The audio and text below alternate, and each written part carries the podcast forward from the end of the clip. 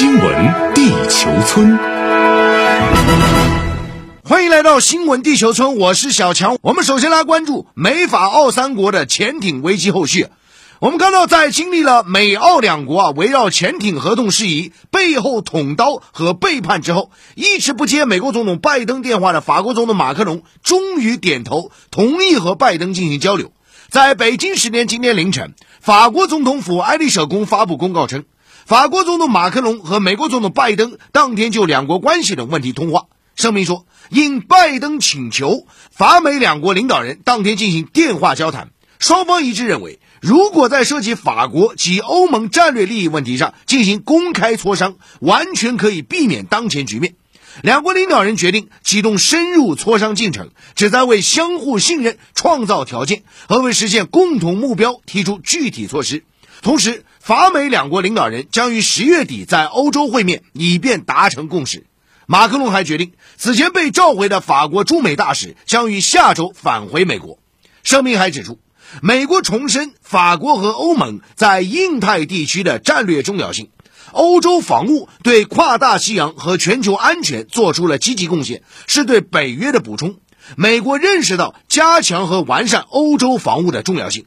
另一边，美国白宫在今天凌晨也发布了美法领导人通话的联合声明。白宫新闻秘书普萨基在记者会上说。双方通话约三十分钟，拜登希望这次通话成为美法关系恢复正常的一个契机。同时，拜登在这次通话中传递一个重要信息是，美方在宣布有关协议前，本可以和法国展开更多讨论。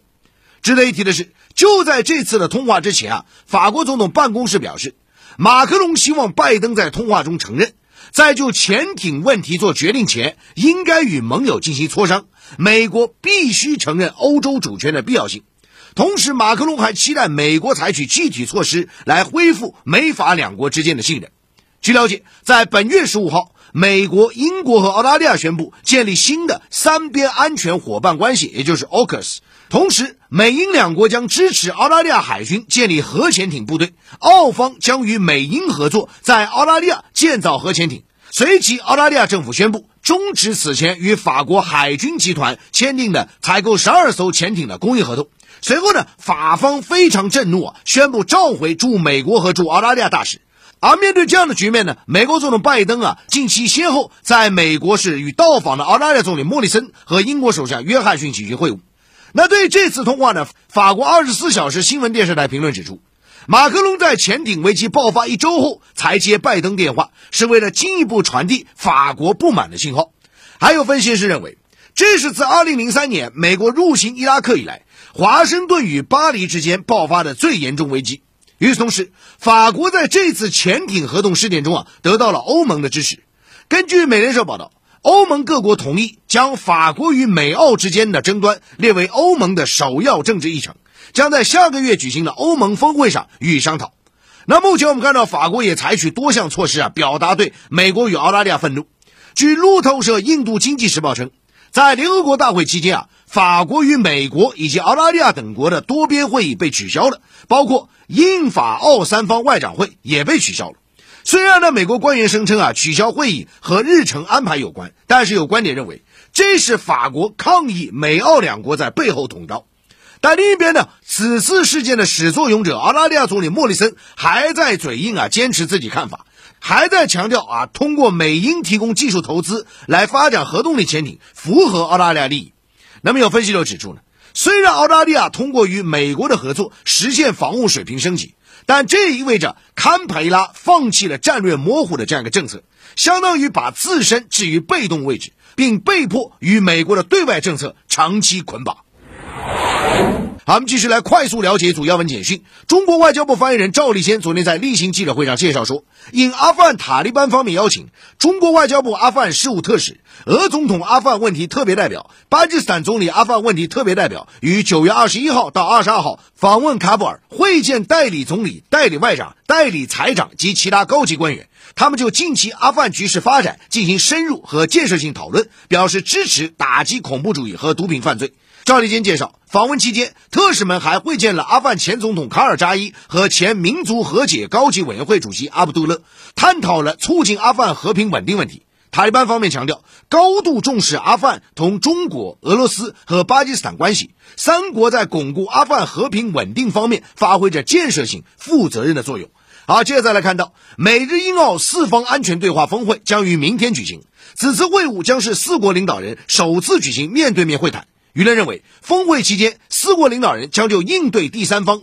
推进自由开放的印太、应对新冠疫情等开展沟通，并有望将四国领导人会晤机制化。而除了四方安全对话峰会外，四个国家间分别举行的双边会谈也十分引人关注。而，另外再来看朝鲜半岛局势。北京时间昨天，韩国总统文在寅在第七十六届联合国大会一般性辩论中呼吁韩国与朝鲜、美国与朝鲜之间的对话尽快恢复。同时，文在寅希望相关各方能发表朝鲜战争终战宣言，提议尽快恢复朝韩离散家属团聚，希望在地区性平台与朝方合作。据了解，自2019年2月朝美领导人在越南首都河内的第二次会晤无果而终以来，以无核化为主题的朝美对话陷入停滞，朝韩关系随之趋冷。文在寅当天在讲话中还表示，为在朝鲜半岛实现共同繁荣和合作，他将持续努力，直到他任期的最后一刻。据了解，文在寅定于明年五月卸任。好，新闻地球村这时代来重点聊聊环球商业财经。我们首先来关注啊，全球媒体行业啊，流媒体失速啊，迪士尼预警啊。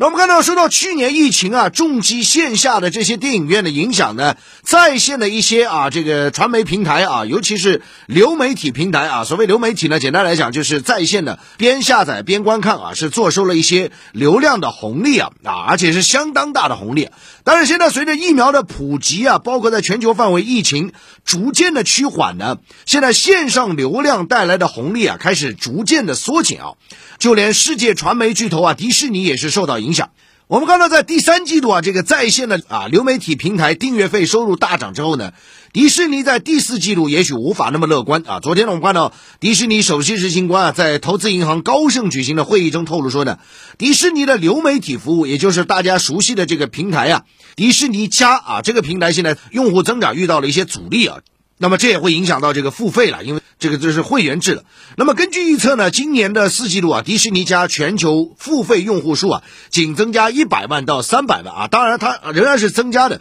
只是说这个增加幅度远低于上个季度的数字。但是总体来讲，相较于全球其他的传媒行业来讲，它在这方面仍然是领先的啊，遥遥领先。那么消息传出以后呢，敏感的投资人啊，这个一度是啊有一些就是看空了股价了，所以迪士尼股价在昨天收盘是大跌百分之四点一七啊，创啊五月十九号以来收盘新低。不过截至今晨收盘呢，股价略有反弹啊，因为投资者也看到，就说呃虽然说用户的增加数在三季度是出现了明显的下滑，但是总体的这样一个方向。啊，这还是向流媒体在线的一个转型的方向是确定无疑的啊，总量还在增加啊，所以市场在清晨呢，其实在经历了昨天之后啊，也开始逐渐的理性了。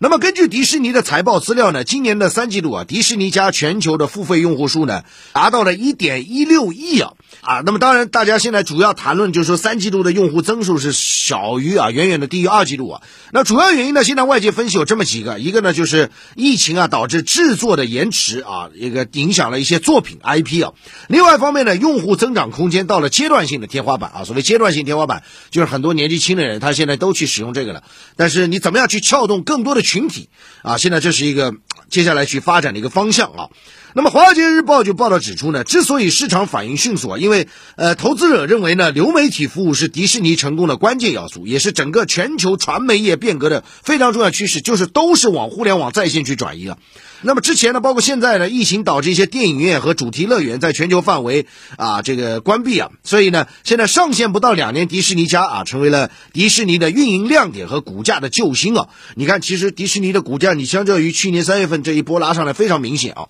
不过呢，我们讲啊，虽然三季度用户增加数啊比二季度，呃增加的幅度少了很多啊，但是。没有从根本上影响外界对于迪士尼家这个流媒体平台长期增长的信心啊！外界预期说呢，二零二四年迪士尼的全球付费用户数啊，主要就是在线的这个迪士尼家这个平台会达到两亿多哇，这个是相当厉害了啊！那同时我们还看到，迪士尼对于流媒体期望啊，不止于这个在线的这个迪士尼家这个平台，还有很多，而且他现在也在进行一个调整，就是说什么呢？去关掉很多的传统媒体的频道。全力的资源向这个互联网方向去发展，尤其是这个迪士尼家这样一个流媒体平台啊。比如说，他今年计划是要关闭一百个国际频道。把所有的资源全部向这个互联网平台迪士尼家去集中啊！那当然，在这个转型过程中，其实迪士尼也是遇到一些阵痛了。比如说，你有些东西作品你在线上和线下同步放，你这分成怎么办？而且说实话，有些线下影院现在也不太配合啊，同步放，那我线下谁来看呢？所以，经过目前这样的最近这段时间一些新闻爆出之后呢，迪士尼宣布，今年余下的影片将实行影院独家播放，就是你现在的播放，然后过了四十五天之后。影院窗口期过了，然后我再拿到这个流媒体平台迪士尼家上面啊，在线的去播放啊。所以目前这样的模式怎么去接下来怎么去很好的利益分配啊，确实也是迪士尼要思考的。同时，我们看到面对内忧外患呢，迪士尼也在为流媒体业务寻找新的增长端啊。但是无论如何，迪士尼已经非常清楚的告诉大家，内容为王。IP 强大的影响力是整个传媒业转型的非常重要的要素，而且是它营收的核心动力。内容和 IP 啊是最为重要的。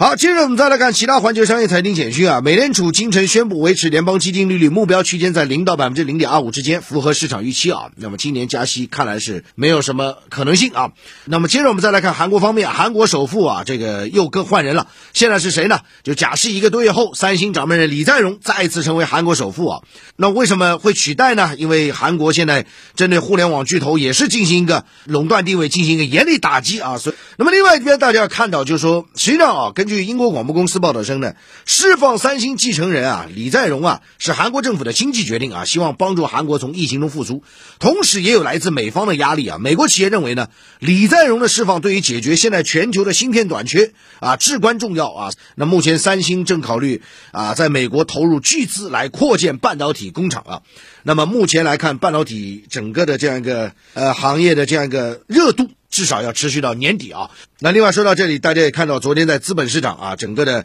清洁能源啊，再次的一个大爆发啊。实际上我们昨天也跟大家提到，但同时还是再强调一下，大家对于火电啊，这个还是要保持一丝的谨慎啊，因为煤炭是实际上它并不属于清洁能源方面。好，以上这是段新闻地球村有关环球商业财经的全部内容。